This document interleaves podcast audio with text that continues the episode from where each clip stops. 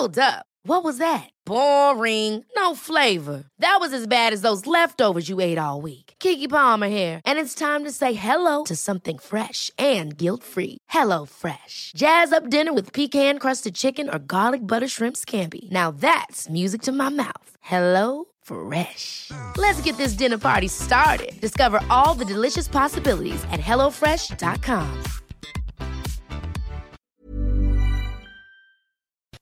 Esto es República H, la información más importante de lo que pasa en el interior de la República, con el punto de vista objetivo, claro y dinámico de Blanca Becerril. Hola, muy buenas tardes, muy buenas tardes. Son las 12 del día en punto de este Jueves 11 de junio del 2020, yo soy Blanca Becerril, esto es República H, yo lo invito a que se quede conmigo porque en los próximos minutos le voy a dar toda la información más importante generada hasta este momento de lo que ha pasado en las últimas horas en el territorio nacional, sobre todo por supuesto con el tema del coronavirus, este eh, pues virus que se propagó a nivel internacional y que a finales del mes de febrero pues tocó tierras mexicanas y que en estos momentos pues nos tiene en esta emergencia sanitaria a todos los estados del país que eh, pues estamos en color rojo. Solamente un municipio de eh, Tamaulipas es el que podría estar ya en las próximas horas en color naranja. Sin embargo, pues todo el territorio nacional seguimos en este semáforo epidemiológico en el color rojo, lo que significa que hay que seguirnos cuidando, que no hay que bajar la guardia en estas tareas de para evitar a toda costa pues la propagación de este coronavirus, la infección de eh, o la transmisión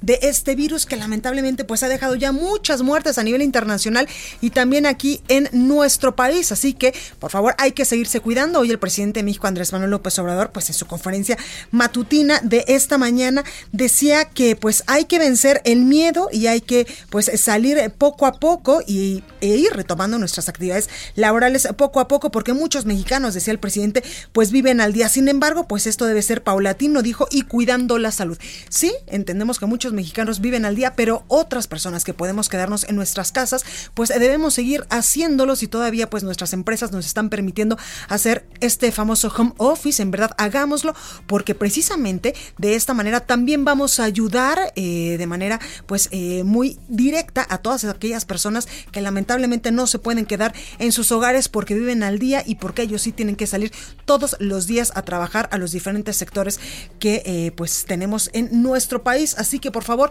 yo le pido que se siga cuidando mucho en estos momentos la Ciudad de México y muchos estados del país, como le digo, pues estamos en un nivel máximo de contagios de este coronavirus, por eso es sumamente importante para que pues así pues valga la pena habernos quedado tantas semanas, eh, pues alrededor de casi dos meses en nuestras casitas y que esto no repunte de manera pues exponencial al estar pues ya saliendo muchas personas de nuestros hogares. En verdad de todo corazón le pido que se cuide muchísimo, que no pues baje la guardia porque es responsabilidad de nosotros. Una cosa es lo que dice el gobierno federal, lo que dicen los gobiernos eh, pues locales, los gobiernos municipales, pero en verdad que aquí yo le digo es responsabilidad de cada uno de nosotros cuidarnos, cuidar a las personas que están a nuestro alrededor, a nuestras familias y también de esta manera pues cuidar a todo nuestro entorno y cuidarnos nosotros como mexicanos. Así que por favor, por favor no baje la guardia en estos momentos más que nunca se lo pido.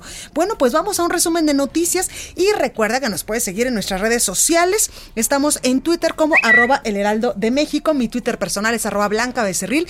También estamos en Instagram, en Facebook, en YouTube, donde eh, pues todos los días le estamos subiendo, aparte de toda la información más importante que genera las redes del heraldo, las breves del coronavirus, cinco o seis notitas con las cosas más importantes que han surgido en los últimos momentos en, en el territorio nacional, por supuesto, en el mundo sobre esta pandemia que nos tiene en alerta alerta a todo, a todo el eh, territorio nacional y pues evidentemente a muchos países a nivel internacional.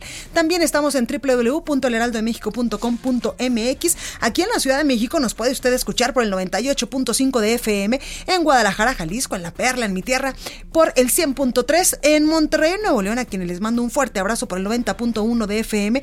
También nos escuchamos en Tampico, Tamaulipas, 92.5, en Acapulco, Guerrero, en este bello puerto por el 92.1 de FM, en Villahermosa, a Tabasco, donde realmente se come delicioso por el 106.3 de FM, en el Valle de México 540 de AM, en Tijuana, Baja California 1700 de AM y también del otro lado de la frontera en McAllen y en Brownsville, Texas. Sin más, vamos a un resumen de noticias y comenzamos con toda la información.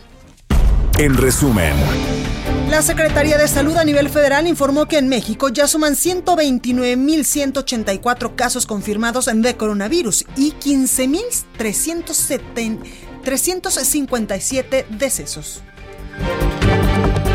El gobierno de la Ciudad de México, bueno, antes, datos de la Universidad Johns Hopkins de los Estados Unidos indican que en todo el mundo ya hay 7.414.000 contagios y más de 417.000 personas que han perdido la vida.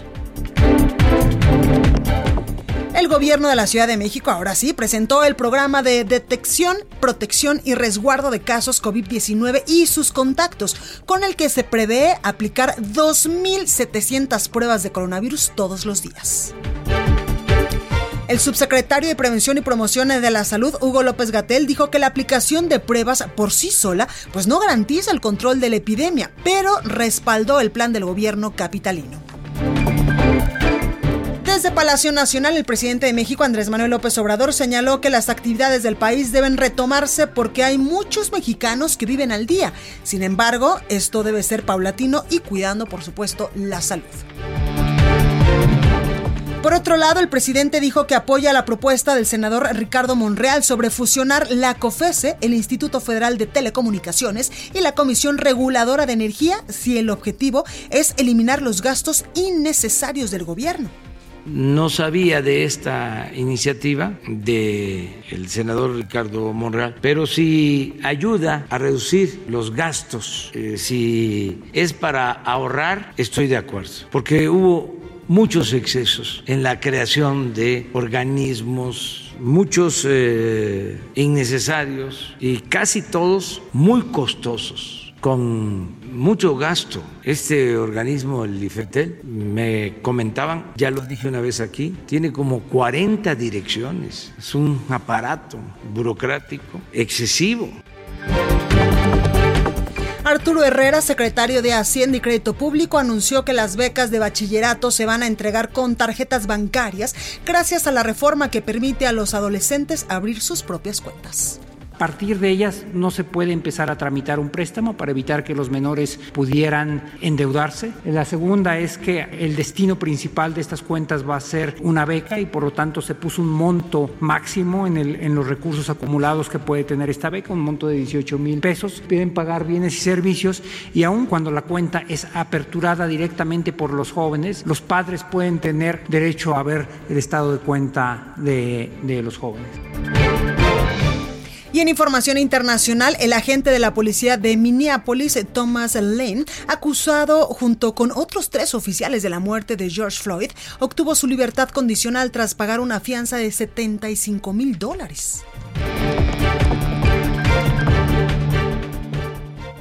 La nota del día.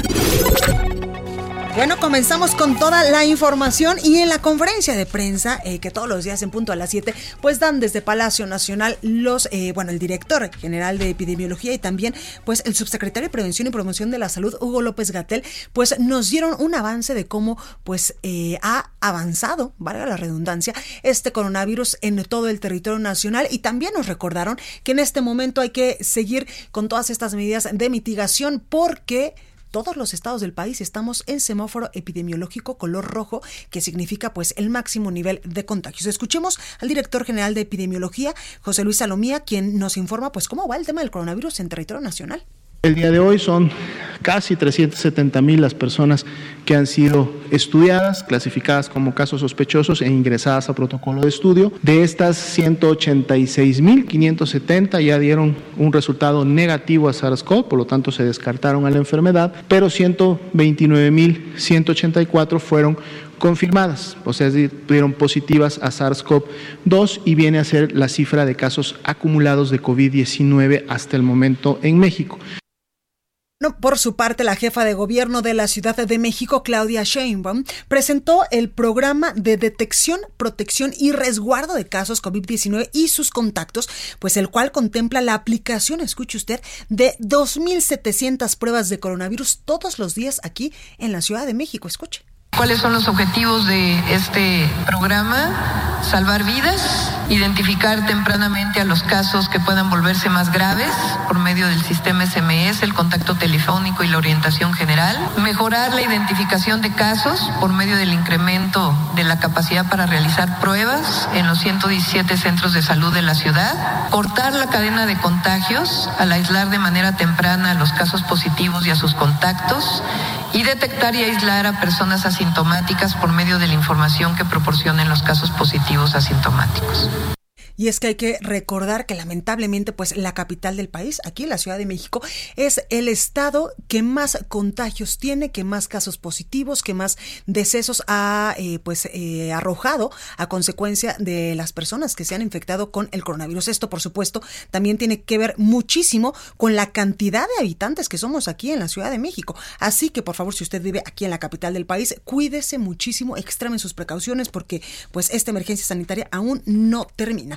Y al respecto de lo que decía la jefa de gobierno de la Ciudad de México, el subsecretario de Prevención y Promoción de la Salud, Hugo López Gatel, aseguró que la aplicación de pruebas por sí solas pues no garantiza el control de la epidemia, pero expresó su total respaldo al plan del gobierno capitalino. Escuche.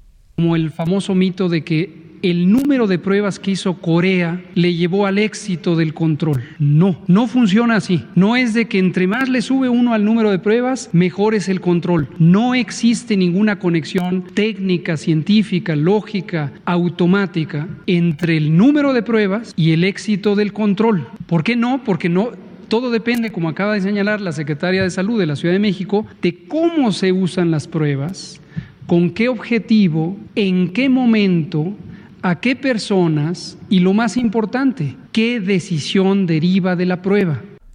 Bueno, eso es un hecho lo que dice el subsecretario de Prevención y Promoción de la Salud, pero también eh, pues muchos gobernadores, incluso el gobernador de Jalisco, Enrique Alfaro, pues ellos fueron de los primeros a nivel nacional que hicieron muchas, muchas, muchas, muchas pruebas a la población y de esta manera, pues aunque no está 100% confirmado de manera científica, pues sí se puede detectar por lo menos qué personas sí tienen este virus para poderlas aislar, por lo menos estos 14 días, y qué personas pues han salido negativas a esta prueba. Bueno, durante la conferencia matutina, el presidente México Andrés Manuel López Obrador, en este mismo sentido, pues pidió al pueblo de México vencer el miedo a salir a la calle luego de las medidas de contingencia sanitaria por el COVID-19. Sin embargo, también dijo que hay que hacerlo con muchísimo cuidado. Escuche. No sea la autoridad, sino que cada uno de nosotros podamos actuar con libertad. Por encima de todo está la libertad y que actuemos en forma responsable, porque también tenemos que vencer no solo la pandemia, sino también vencer nuestros temores, nuestros miedos. Desde luego, con cuidado, pero como ha pasado mucho tiempo con el confinamiento, sí hay temor a salir. No solo es porque se prohíba se diga estamos en semáforo rojo, sino también hay muchos que no tienen ganas de salir. Por supuesto que hay muchos que no tienen ganas de salir por, eh, pues, precisamente por el miedo a, eh, pues, traer o contagiarse el coronavirus. Sin embargo, si usted todavía pues está eh, en posibilidades de paulatinamente ir regresando a sus actividades laborales o a otro tipo de actividades, hay que hacerlo en verdad de todo corazón, se lo pido con muchísimo cuidado y teniendo en cuenta y aplicando todos estos protocolos en materia de salud que han dictado las autoridades y también los que nosotros mismos hemos eh, pues implementado de manera autodidacta pues en nuestras casas para evitar contagiarnos de COVID-19. El mandatario federal afirmó también que el subsecretario de Salud, Hugo López Gatel, es incapaz de decir mentiras y hacerle daño a alguien. Escuche. Es importante estar eh, al tanto de las conferencias del doctor Hugo López Gatel, que es nuestro vocero del gobierno y del sector salud. Y le tenemos toda la confianza, porque es un profesional de primer orden, una gente seria, responsable, honesta, incapaz de ocultar cosas, de decir mentiras, de causarle daño a nadie. Y es que, como lo hemos dicho el subsecretario Hugo López Gatel, pues es experto en estos temas porque incluso él estuvo pues eh, controlando en el equipo del exsecretario de Salud José Ángel Córdoba Villalobos la crisis del, 2010, del 2009 la crisis de la influenza en nuestro país, así que experiencia, experiencia tiene. López Obrador también recordó que desde el inicio de la contingencia su gobierno ha evitado medidas de prohibición y pidió pues actuar con responsabilidad y no quedarse inamovibles. Y hay que salir poco a poco, con cuidado, a ejercer nuestra libertad y desde luego siendo respetuosos de que el que no tiene necesidad de salir y está haciendo su trabajo en su casa, porque lo puede hacer, porque es un investigador, es un maestro o es un empresario que puede trabajar desde su casa, pues que siga cuidándose, es libre para eso. Pero también tenemos que ir saliendo porque hay mucha gente mucha gente, millones de mexicanos que viven al día. Entonces, con equilibrio, cuidar nuestra salud y ir poco a poco avanzando hacia la nueva normalidad. Bueno, pues ahí el llamado del presidente López Obrador a hacerlo con muchísimo, muchísimo cuidado. Vamos hasta Nuevo León con nuestra compañera Daniela García porque comercios y venta al por mayor podrían reabrir sus puertas este jueves, luego de que pues el, el mandatario estatal, el gobernador Jaime Rodríguez Calderón el Bronco, pues encabezó la presentación del semáforo de reactivación económica del Estado. Dani, ¿cómo estás? Buenas tardes. Buenas tardes, Blanca. Así es, el día de hoy ya pueden reabrir sus puertas eh, de comercio y ventas al por mayor en la zona metropolitana de Monterrey.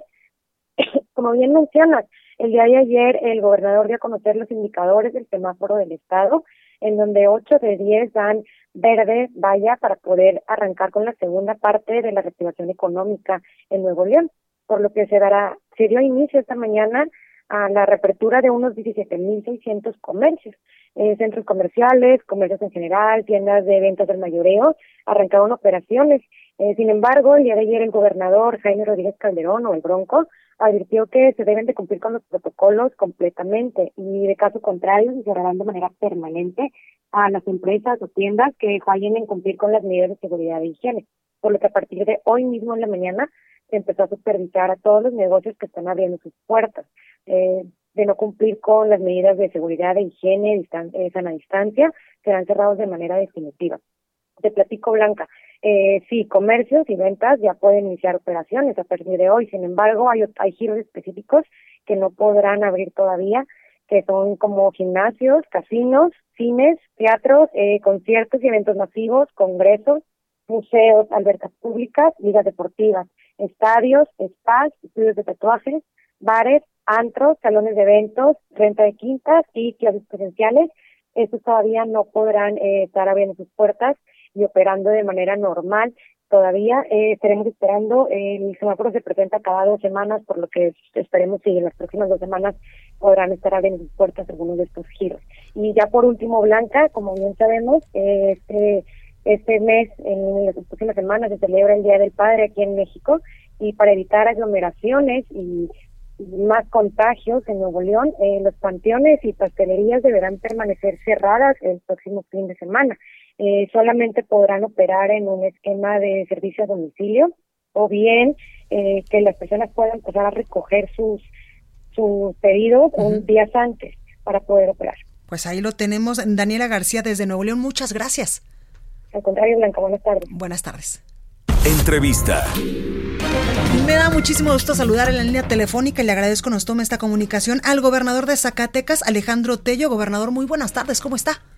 ¿Cómo le va, Blanca? Muy buenas tardes y muy buenas tardes a toda su audiencia. Gracias, gobernador. Cuéntenos cómo vamos con el tema del coronavirus allá en Zacatecas cuando, pues, eh, cuando inició, pues, este regreso a la nueva normalidad, eh, pues, hace ya casi dos semanas, el primero de junio, era la única entidad del país que estaba en color naranja y hoy, pues, los datos son diferentes. Sí, bueno, nosotros nos encontrábamos en color naranja porque éramos un estado eh, con el primer contagio dos semanas después que muchos otros estados. Hoy estamos en semáforo rojo, seguimos siendo de los estados con menos contagios, con menos defunciones. Esperamos en próximas semanas ya pasar a naranja, pero estamos en máxima alerta. En este sentido, gobernador, ¿cuántos casos eh, confirmados se tienen allá en Zacatecas? Porque también entendemos que de los 58 municipios, sobre todo 32, pues tienen contagios importantes. Efectivamente, nosotros tenemos 442 casos positivos. De eso, lamentablemente, 55 defunciones. Tenemos 26 municipios en donde no se ha presentado el contagio. Estamos cuidando que no se presente pero ahorita, Blanca, estamos en el momento de mayor contagio en Zacatecas. De aquí aproximadamente al día 25 de junio, según el modelo epidemiológico. Hay que cuidarnos mucho, se ha hecho la invitación una y otra vez a la gente a permanecer en casa, los giros eh, prácticamente cerrados, eh, con excepción de los básicos, los prioritarios, es poca la economía que se está llevando a cabo, la movilidad de pronto se incrementó mucho, ha ido bajando estos últimos dos días, y bueno, pues es un momento de cuidarnos demasiado. Totalmente, gobernador. También preguntarle cuándo estaríamos pues ya regresando a esta nueva normalidad en Zacatecas, si tienen alguna proyección y cómo pues estarían regresando a esta eh, nueva normalidad, a la reapertura de los de los eh, de los servicios de, de pues del comercio, de la economía. Mira, la expectativa blanca es que sea prácticamente en el mes de julio, cuando nosotros ya vayamos en la curva descendente según el modelo estadístico, nos marca que agosto, con el favor de Dios, ya sería un mes de muy poco contagio, contagio mínimo. Sin embargo, bueno, pues falta tiempo. Eh, la nueva normalidad sí nos trajo problemas, porque el término normalidad le dijo a la gente, pues todo está normal. Claro. Y no es así. Mucha gente salió a la calle, mucha gente empezó con una movilidad que no tenía. Yo entiendo, Blanca, que mucha gente requiere salir para trabajar, para su manutención diaria, que viven al día. Sin embargo, si no lo necesitan hacer, pues el llamado es a quedarse en casa. Totalmente, gobernador. En estos momentos, ¿cómo estamos en cuanto a la ocupación hospitalaria en Zacatecas? Es muy baja. Nosotros hemos sido de los estados uno o dos que más baja ocupación tiene Colima y nosotros. Hoy estamos prácticamente a un 9%. Ha sido muy raro, solamente un día estuvimos arriba de un 10% de nuestra capacidad hospitalaria. Creo que con el favor de Dios eso no va a ser un problema. Sí me preocupa el tema médicos porque en un principio muchos se fueron a su casa por alguna morbilidad como diabetes, hipertensión, obesidad. Afortunadamente, y le agradezco al INSABI, nos respaldó con personal. Hoy no es tanto nuestra preocupación. Claro, se nos puede llenar los hospitales. Creo que no será el gran problema. Aquí el tema es que la gente no se contagia y lograr pues controlar nuestra mortandad. Claro, gobernador, eh, en la entrevista pasada que usted nos hizo favor de darnos aquí al Heraldo de México, a República H, pues nos decía que en ese momento no había recurso que alcanzara para hacerle frente a esta pandemia allá en Zacatecas. Sobre este tema, ¿cómo vamos? ¿La federación ya les otorgó recursos extraordinarios para hacerle frente a esta epidemia?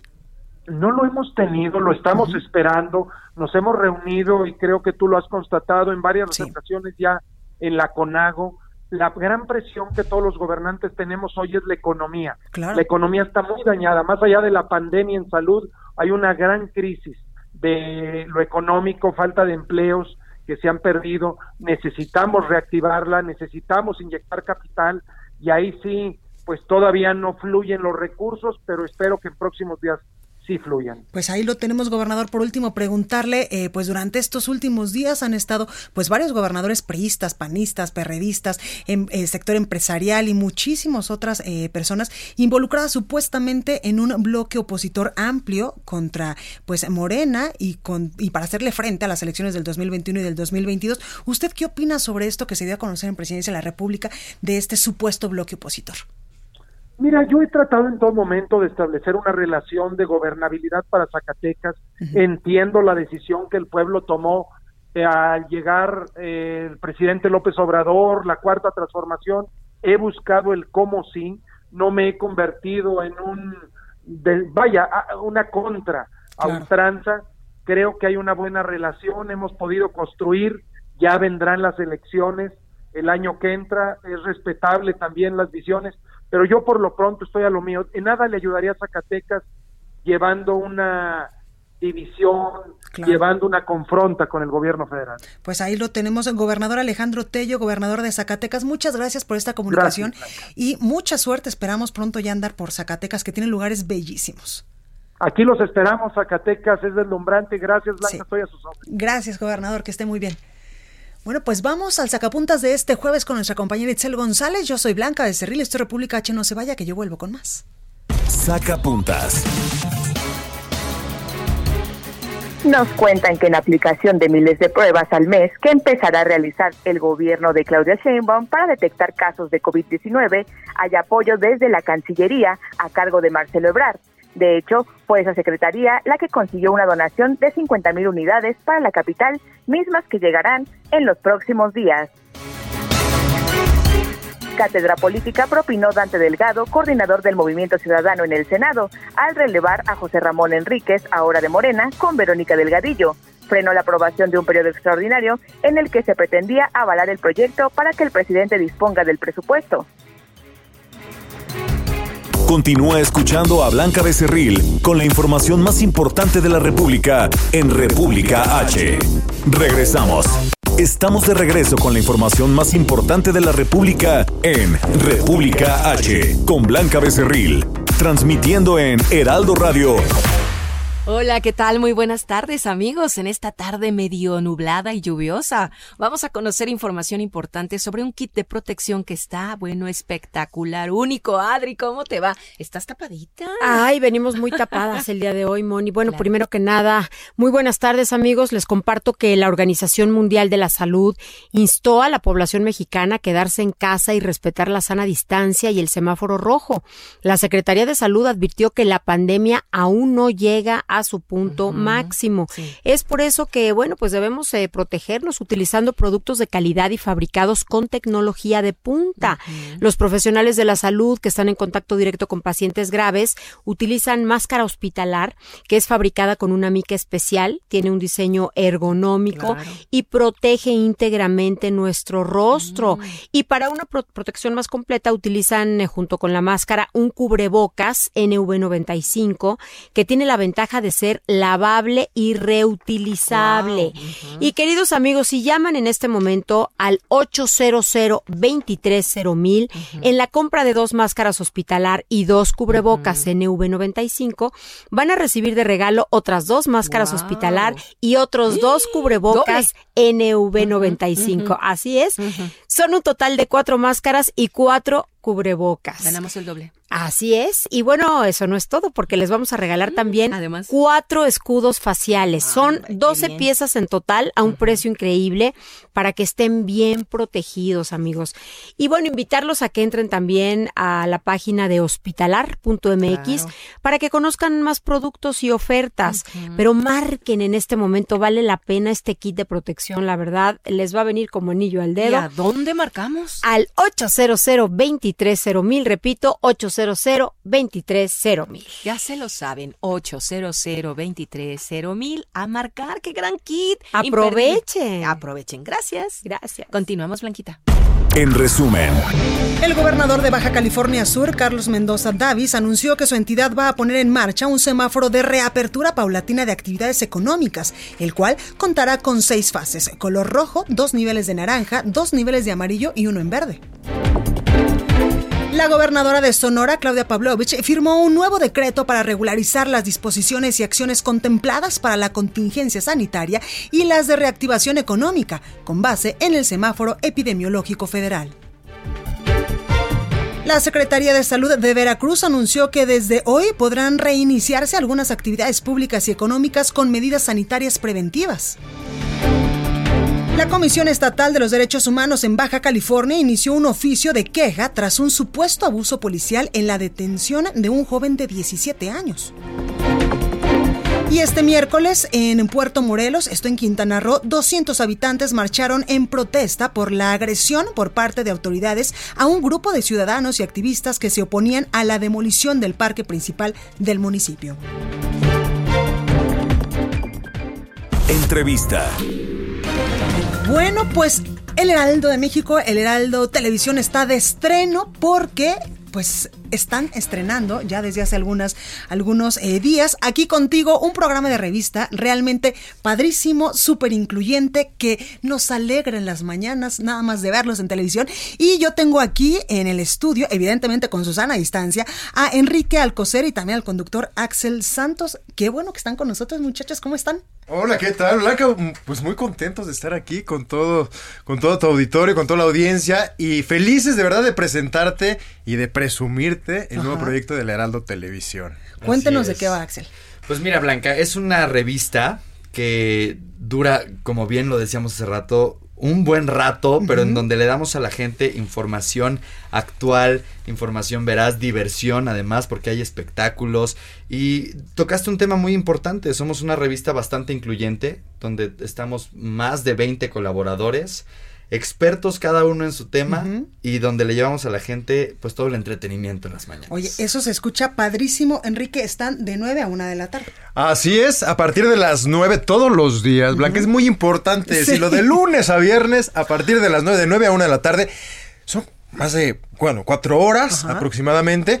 Y bueno, el, programa se divide en bloques. Y lo primero que puedes ver es una revista matutina muy fresca con eh, colaboradores jóvenes, con colaboradores de todas las edades, eso también es súper importante eh, mencionarlo. Y conforme va avanzando el programa, te vamos a invitar aproximadamente a las 11 de la mañana un rico café, que es una mesa redonda en donde pues nos sentamos a platicar de los temas de coyuntura, los temas importantes, eh, o si es simplemente pues intercambiar puntos de vista. De cualquier tema. Así, de cualquier tema.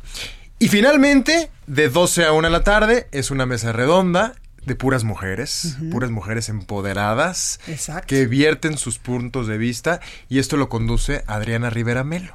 Ella es la mediadora de todo esto. Pues escucha esto súper bien y además yo he visto, por ejemplo, cachitos, porque en esos momentos, por ejemplo, estoy al aire o vengo eh, hacia la oficina, hacia la cabina, y de repente yo veo que es súper diverso y eso nos hacía falta en la televisión mexicana. O sea, que hay, por ejemplo, una afroamericana y hay eh, pues una persona que es de transgénero. Eh, Así y también, pues aquí estamos dándoles pluralidad a todas las personas que nos ven, que nos escuchan y por supuesto esto nos pone en una televisión de primer mundo, porque no es normal ver esa diversidad eh, aquí en México. Sí, además de, remarcar, como bien dices, pues eh, el género de una persona o su origen, también estamos viendo que son personas inteligentes, personas eh, talentosas, que tienen mucho que entregarle al público. Y dijiste algo bien padre, eh, tú nos ves en pedacitos, para eso está hecho el programa, para la gente que está desde su casa, que está cocinando, que está atendiendo a los niños y voltea la televisión y entonces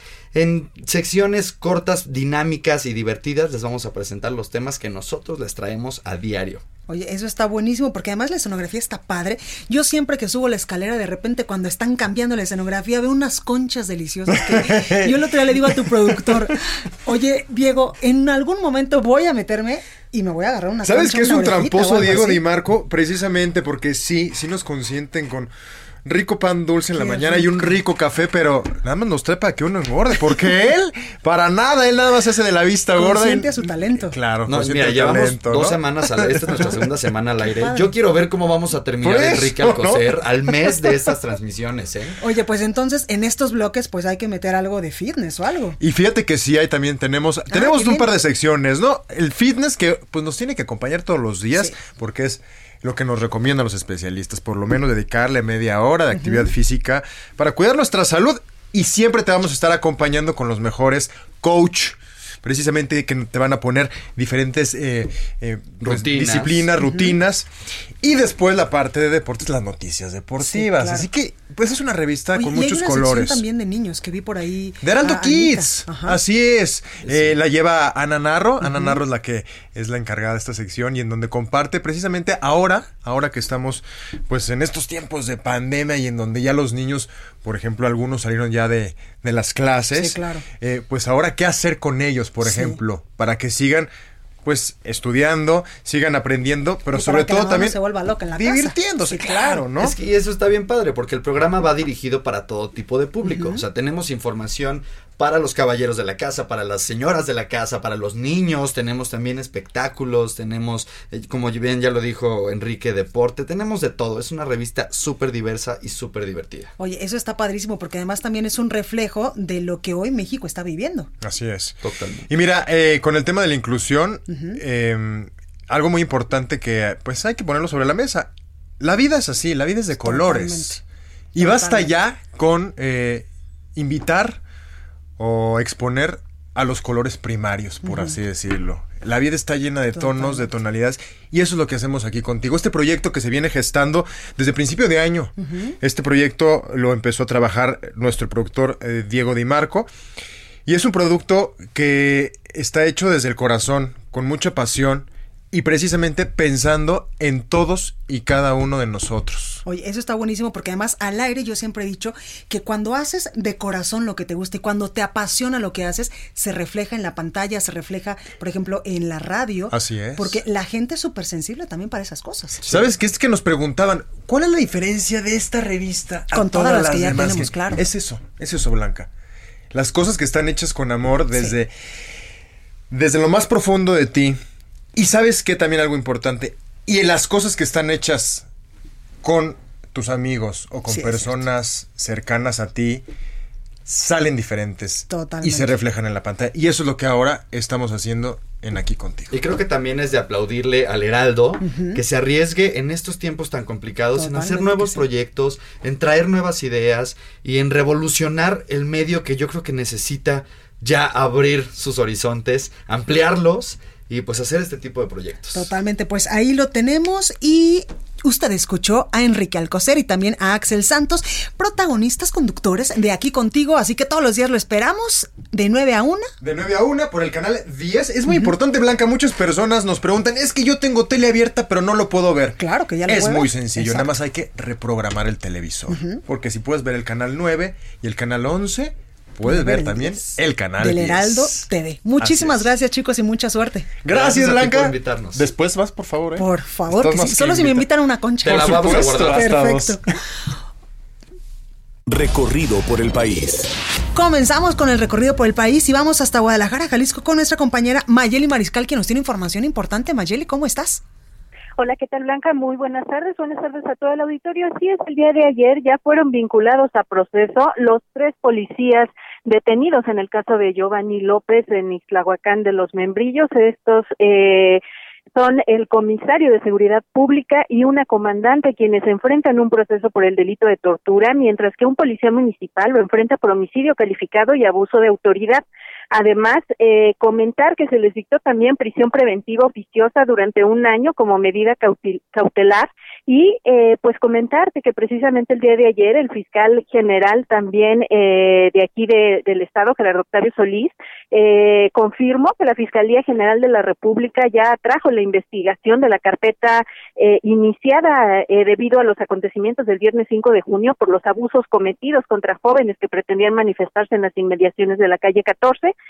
eh, comentar que también hay una fiscalía anticorrupción que eh, es de aquí del estado quien está eh, realizando una investigación también a la par eh, en el estado una mesa que se instaló junto con la Comisión Estatal de Derechos Humanos y algunos otros organismos para eh, determinar si hay algunos funcionarios públicos del gobierno estatal, incluidos por supuesto policías ministeriales, que hayan caído en este tipo de actos de represión y obviamente eh, responsabilidades.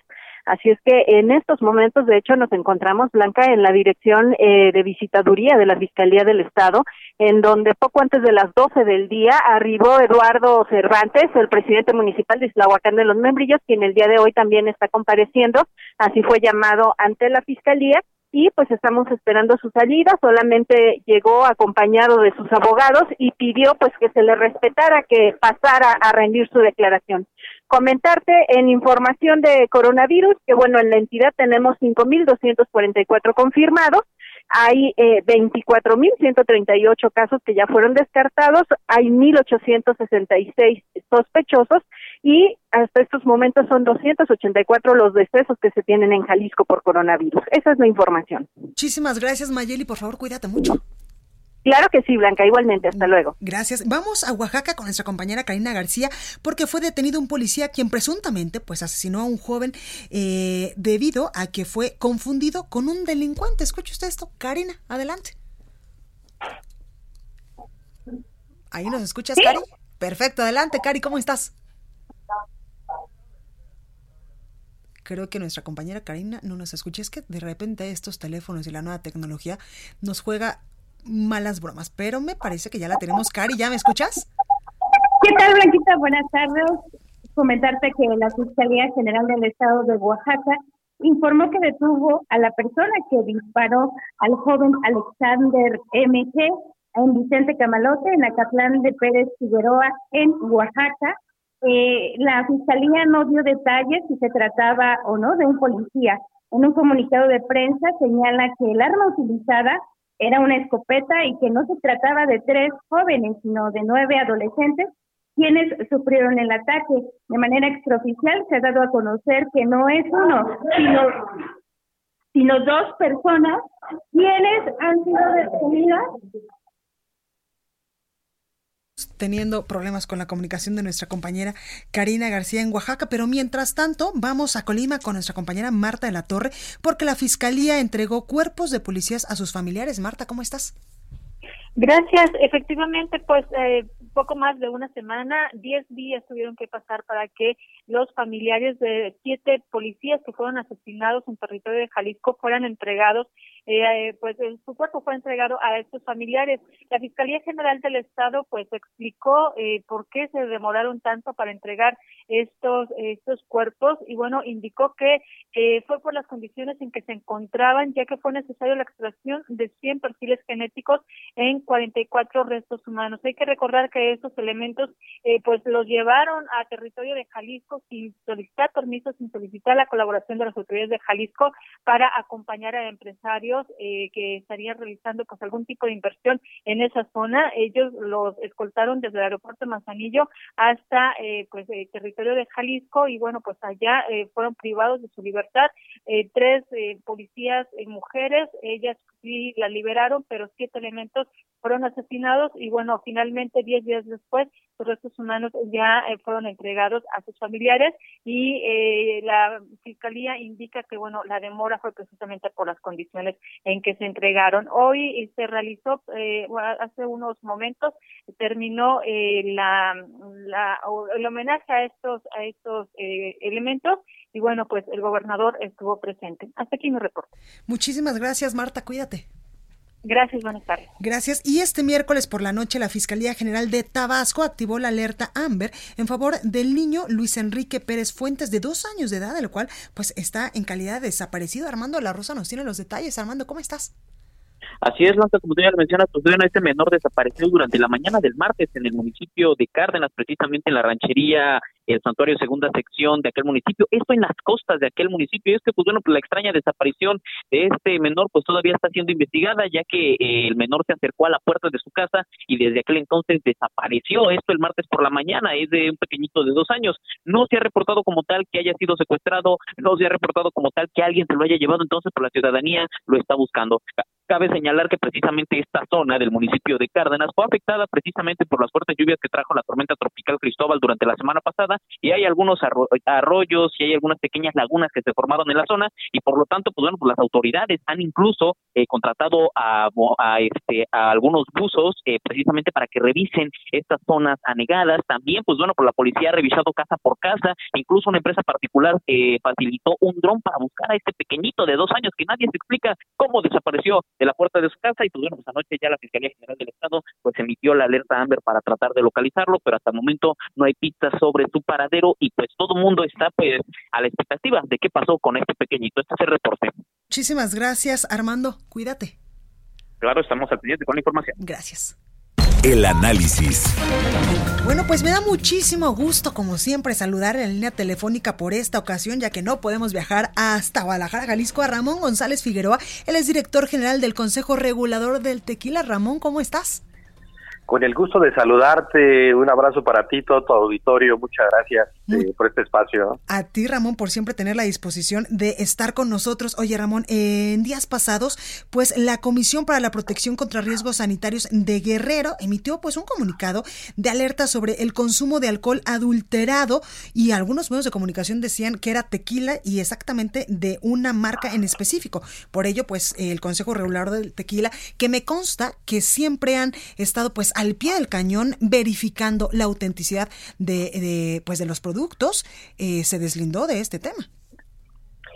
Así es, mira, nos eh, preocupó mucho cuando vimos eh, el comunicado de, la autoridad sanitaria en el que mencionaban que era una marca vinculada al tequila y lo cual pues definitivamente salimos como responsabilidad de nuestra actividad que es proteger a la primera denominación de origen de México, que es el tequila.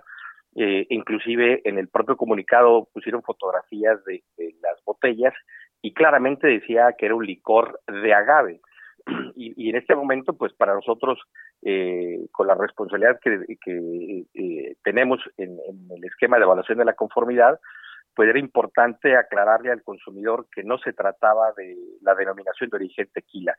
Sí es un gran problema, un lastre que el tema de la falsificación, el tema de la piratería, que afecta no solo a las vías alcohólicas, sino a muchos productos y que pues nos sumamos a estos esquemas para poder combatir eh, la ilegalidad y aplaudimos pues los operativos que se hicieron para poder retirar del mercado estos productos que sin duda alguna pueden poner en riesgo la salud de los consumidores. Totalmente, eh, Ramón, y tú también nos has dicho en este espacio informativo que el Consejo Regulador del Tequila, además de muchísimas otras cosas que hace para pues proteger esta bebida nacional, también ha detectado en muchísimas partes del mundo eh, pues tequila falso y ustedes pues han hecho que éste se destruya y que no llegue a las manos ni al cuerpo de ninguna persona.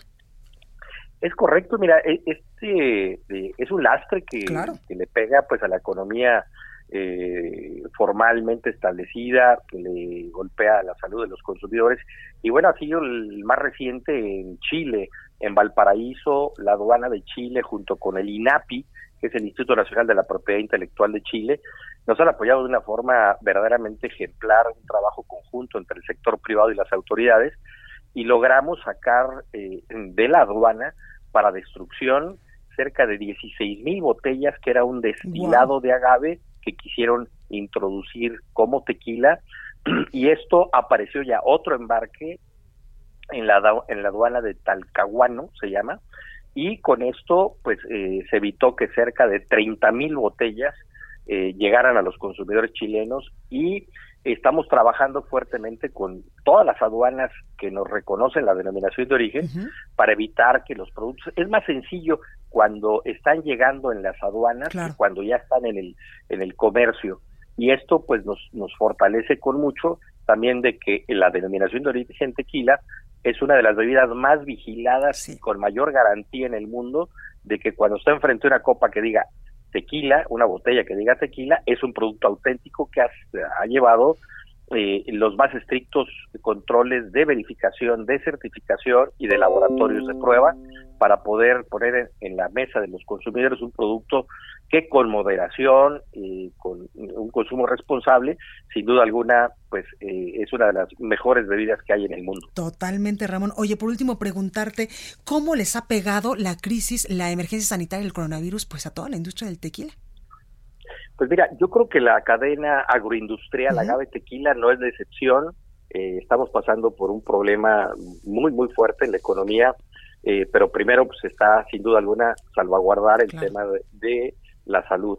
Eh, hemos seguido los protocolos eh, que nos han fijado estrictamente las autoridades para tener todas las áreas sanitizadas y afortunadamente pues vemos como en el periodo eh, enero-mayo la producción creció un 4.7% y la exportación creció un 6.1%.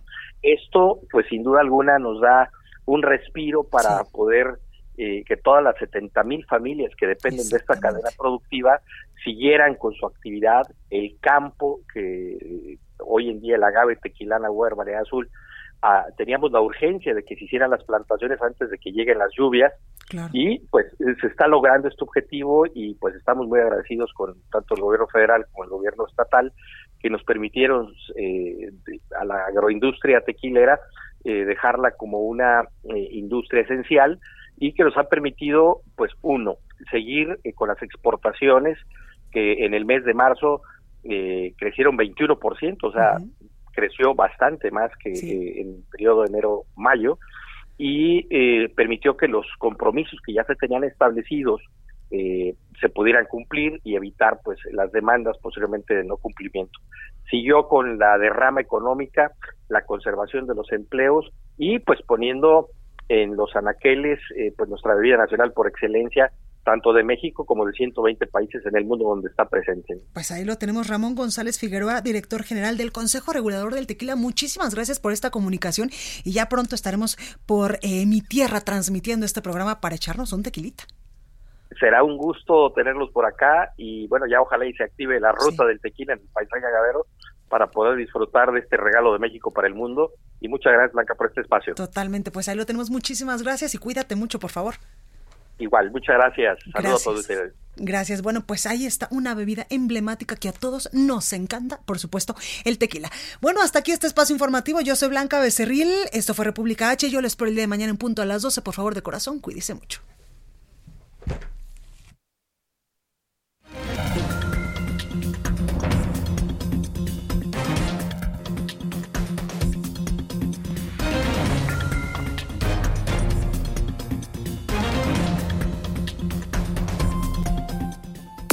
Esto fue República H, la información más importante de lo que pasa en el interior de la República, con el punto de vista objetivo, claro y dinámico de Blanca Becerril. Continúa escuchando Heraldo Radio, donde la H suena y ahora también se escucha.